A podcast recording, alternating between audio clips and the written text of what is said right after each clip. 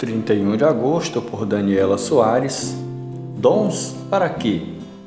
Cada um exerce o dom que recebeu para servir aos outros.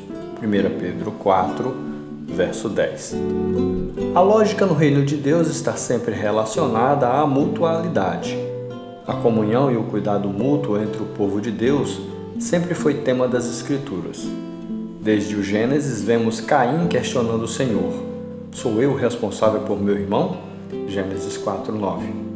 Depois vemos os Dez Mandamentos, onde seis deles são sobre o cuidado com o próximo.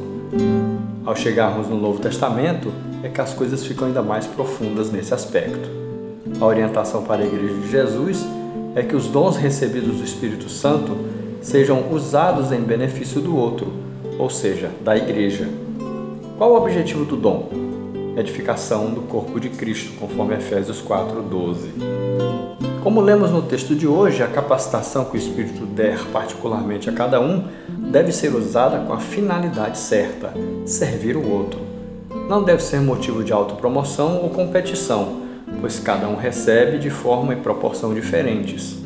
Olharmos para o lado, não devemos fazer comparações no sentido de nos exaltarmos nem de nos sentirmos menos privilegiados por Deus.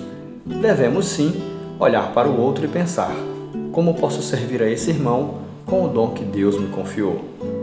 A igreja cresce dessa forma, quando olhamos para a necessidade do próximo e buscamos supri-la. Consequentemente, o nome do Senhor Jesus é reconhecido quando seus filhos agem assim.